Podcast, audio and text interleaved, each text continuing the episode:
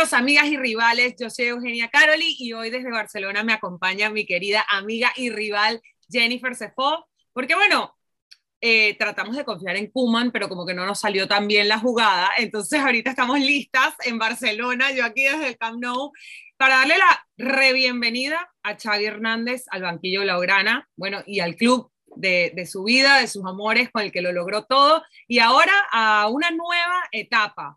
¿Cómo lo ves, Jen? Una sorpresa para mí, un poco anticipada. La verdad es que yo creo que independientemente esto iba a pasar tarde o temprano, pero creo que está pasando un poco más pronto de lo que, de lo que yo me esperaba después de esa despedida de Xavi en el, en el Olympiad Stadium de Berlín en el 2015 con esa final de Champions, que fue su último partido como jugador del club. Sí, bueno, un poco anticipada lo vemos, no sé, no, no tanto yo creo. Que, bueno, después de lo que ha pasado con Kuman, yo creo que atrasada.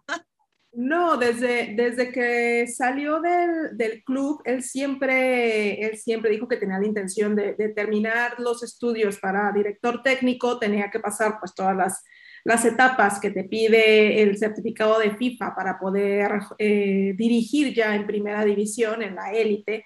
Y, fue lo que hizo, ¿no? O sea, se fue a Qatar, terminó de jugar mientras terminaba de estudiar y, se preparó, tomó las oportunidades que tenía que tomar y bueno, ya lo vemos ahí triunfando en el fútbol catarí con, con el Al-Sad.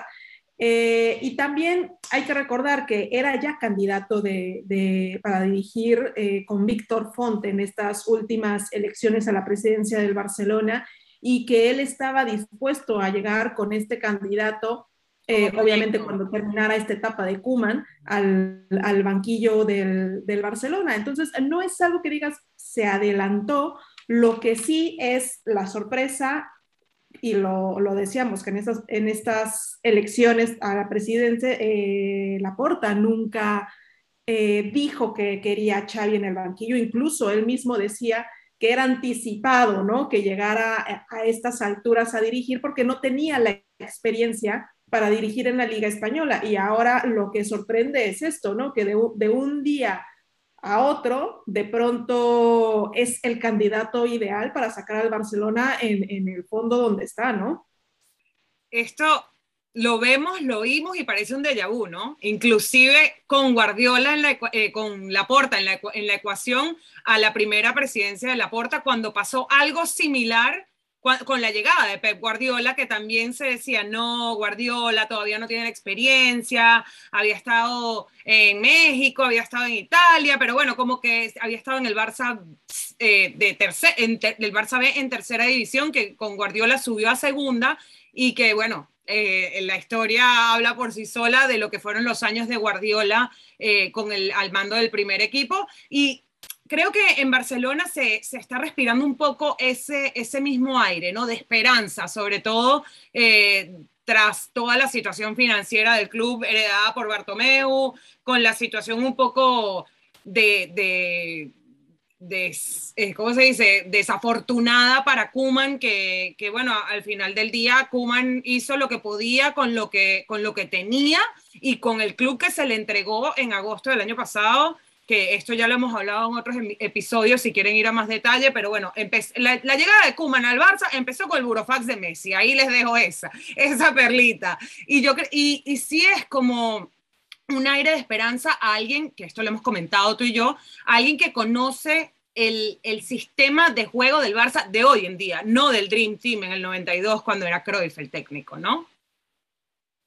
Sí, sí, obviamente el, el tipo de juego que maneja Xavi está más enfocado a lo que vivió él con Guardiola, que Guardiola que sí, que traía la escuela de Cruyff, pero también hay que decirlo que él ha hecho su propio, eh, su propia visión, su propio dibujo del, del, juego. Entonces, eso es lo que Xavi tiene integrado realmente en su plan para dirigir, es así como dirige al, al Alzar y, que aparte es como un poco la base de, los fundamentos o la fundación de la Masía hoy en día. Y si vemos las alineaciones de los partidos del Barça hoy por hoy, eh, cada vez son más y más jugadores de la Masía. Ya esta semana jugó Alejandro Balda, ya está Nico, está Gaby, está Ansu. O sea, cada vez vemos más jugadores que vienen con esa semilla implantada de lo que es el juego del, del Barça de los últimos 10 o 15 años, ¿no? No de los últimos 30. Sí, sí, sí. ¿Qué? ¿No? ¿Te, te me oyes? Sí. Ajá. Lo que me ibas a decir, no te entendí. Es de los últimos 30 años, creo que se le cortó la conexión ayer. De los últimos 30 años, refiriéndome a Kuman en el 92, que, que bueno, ha tratado de, llevar adelante su método, eh, trayendo muchos de los jugadores con los que ya estaba trabajando en la, en la selección holandesa. Sí, es una ventaja lo que tiene ahora Xavi enfrente con esto. O sea, por ejemplo, lo que estaba haciendo Kuman era meter a siete canteranos, a siete de la Masía, en los partidos eh, que, los últimos que dirigió, ¿no? Y es la ventaja que tiene ahorita Xavi, que tiene toda esta camada de, jóvenes que vienen del B, que, están creados en la masía y que se les eh, abrió la oportunidad, pues lo que ya sabemos, no tenían para comprar jugadores, unos fichajes eh, de fuera y que se está aprovechando esta gran escuela que tiene el Fútbol Club Barcelona. Pero también hay que, hay que señalar que sí es la ventaja de tener a estos jóvenes y que los puede manejar o los puede educar a su estilo de juego, pero eh, también hay una situación complicada ahora en el terreno de juego y lo vimos contra el Dinamo, contra el Dinamo de Kiev, este último partido de Champions, tiene que volver a organizar tácticamente a todo, a todo el, a todos los futbolistas, porque no sé eh, si te fijaste, o sea, los interiores no fueron, no fueron capaces de, poder hacer este enlace entre líneas. Y eso es algo que todos los que estaban jugando lo deberían de saber a la perfección. Y bueno, yo creo que si alguien sabe hacer ese enlace en el medio del campo es Xavi Hernández. Ahora vamos a hablar de ese equipo con el que Xavi se va a enfrentar y la situación que, bueno, yo creo que viene a darle un golpe de aire fresco sin duda al Barça. Si hay alguien que entiende cómo se mueve o cómo se debería mover, mejor dicho, el centro del campo del Barça para que funcione como funcionó en la época de Xavi, la época de gloria del Barça, históricamente la mejor época que ha tenido el Fútbol Club Barcelona, es él. Entonces, eh, más allá de la parte técnica, táctica o de la experiencia que puede tener Xavi, yo creo que el regreso de Xavi y en este, en este ahora en esta ocasión al banquillo en la peor situación a nivel histórico del club puede ser inclusive ese, esa luz al final del túnel que levante al Barça, al, que pocos le tenemos fe en lo que va de temporada y bueno, por razones obvias, llevan muy poco gol, no hay gol, eh, vienen, eh, tienen una situación financiera desastrosa, eh, inclusive los jugadores se les ve con poco ánimo en los partidos, hemos visto muchísimas declaraciones de Piqué. ¿Cómo, cómo crees tú que viva no solo el culé y los jugadores, sino el mundo del fútbol, un Xavi Hernández en el banquillo de este Barça, porque otro gallo cantaría si el Barça estuviese bien ahora, ¿no? Yo creo que se le está poniendo demasiada exigencia a Xavi en estos momentos. Por supuesto. Y, no porque, y no porque no pueda, o sea, porque no lo hemos visto. A ver, vamos, vamos a partir de la base de que Xavi sí fue un extraordinario jugador, que fue aquel que ordenaba el campo en la época del sextete, que tiene toda la experiencia con la más, bueno, es de ahí, es de, es de casa, es de club, la gente lo quiere además, eh, triunfó con la selección, o sea, Xavi lo consiguió como futbolista todo lo que quiso. Se fue, está triunfando ahora en Qatar, pero no hay que olvidar que es la Liga de Qatar que sí, que, que ganaron la Copa del Emir, que lleva siete trofeos levantados, que lleva, sí, pero es la, es la, es la competición de Qatar, no es el fútbol de élite al que va a llegar. Europeo, exacto. Porque por mucho, por mucho que, que se esté dudando ahora de si la Liga Española tiene las mismas condiciones de cuando estaba Cristiano, que cuando estaba Messi, que, por mucho que se, que se hable de ello, sigue siendo una, una liga de élite. Y, y Xavi nunca ha dirigido ahí, y claro, lo comparan con Guardiola, que fue una apuesta de aquella presidencia de la Porta, donde estaba eh, orientado por Johan Cruyff, y claro, les resultó, ¿por qué? Porque sí, porque Guardiola era un grande del fútbol y, y, la cabeza le gira y además, Guardiola ya venía de entrenar al Barça Ya, ven, ya estaba en el club. Que puede ser lo mismo que le pase a Xavi, ¿no? Es, es un tipo que habla mucho de fútbol, que que habla mucho de, líneas, que habla mucho de, táctica, pero siento que, que, se le está poniendo una presión demasiado alta a, la, a, a, estas expectativas, porque sí tiene jóvenes, conoce el, el, juego, pero no hay dinero en el club. La mitad o una parte de la plantilla está un poco cansada. Bueno, nada más tenemos que ver a, a Frankie de Jong en el medio campo, que es un extraordinario jugador, y que no está pasando el mejor momento. Entonces. Es un reflejo del juego del, del, del, equipo como tal, ¿no? También. Claro, y, y, Xavi va a tener esa misión, o sea, le están poniendo ya los puntos a, a, a que tiene que ordenar, ¿no? O sea, hacer un buen dibujo en el campo. Eh, tiene que jugar bien y bonito. Tiene que ganar. O sea, tiene que hacer gol. Tiene que volver a ocupar los puestos de Champions, porque ya el Barça no alcanza los puestos de Champions tiene que clasificar o seguir avanzando en la Liga de Campeones que se está jugando ahora, o sea que no es, es sencillo. Y además, o sea, tiene que estar dentro de los estándares de no hay dinero en el club, hacer a los jóvenes y también hay que decirlo, salvar esta primera parte de la, de la presidencia de Joan Laporta, que ah, prometió muchas cosas y que no ha cumplido nada y que ahora el candidato que decía que no quería está ya eh, eh, ahí, ¿no? Es, es, es, el que lo ve como el gran salvador. Entonces siento que la losa que le están poniendo encima es demasiado pesada y hay que dejar que trabaje. O sea, no, no pensar que va a llegar a salvar el club, sino a que haga un proceso y que poco a poco el, el club vaya retomando esa dinámica que, tanto, que tanto anhelan.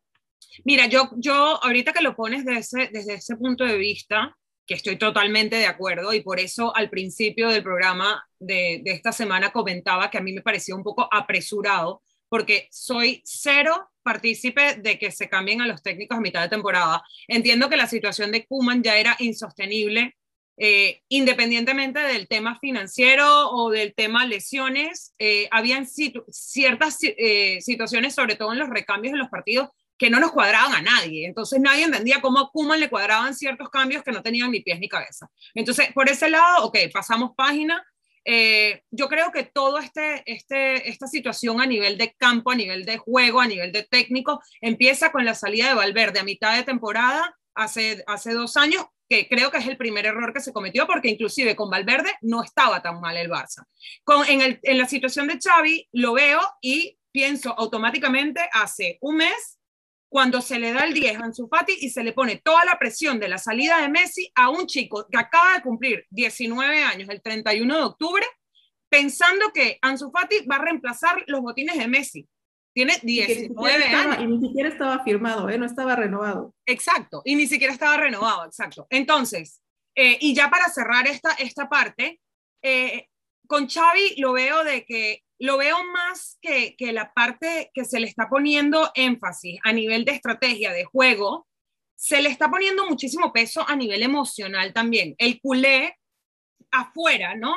Tanto los jugadores se está esperando que Xavi va a venir y es como, ¡Ah!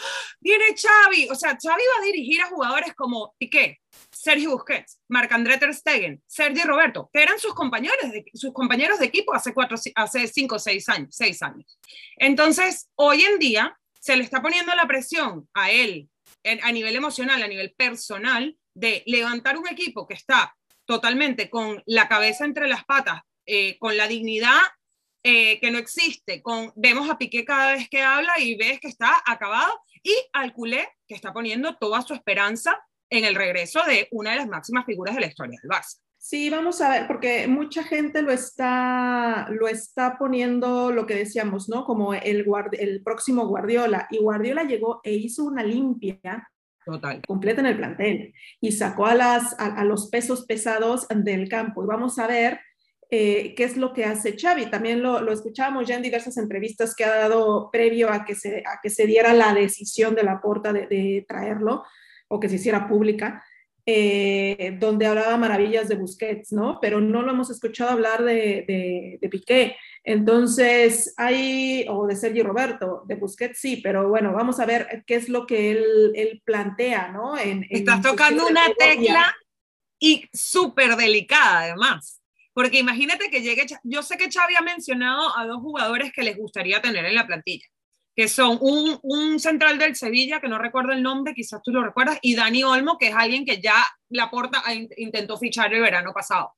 Entonces, están hablando de jugadores nuevos que quizá entran dentro del fair play financiero dadas las posibilidades del Barça, pero imagínate, y esto es un caso hipotético, llega Xavi y dice, no quiero a Sergio Roberto y no quiero a Piqué, que no solamente son sus jugadores de su plantilla actual como técnico, sino son sus ex compañeros. Pone a nivel personal en juego una, una situación muy delicada, ¿no?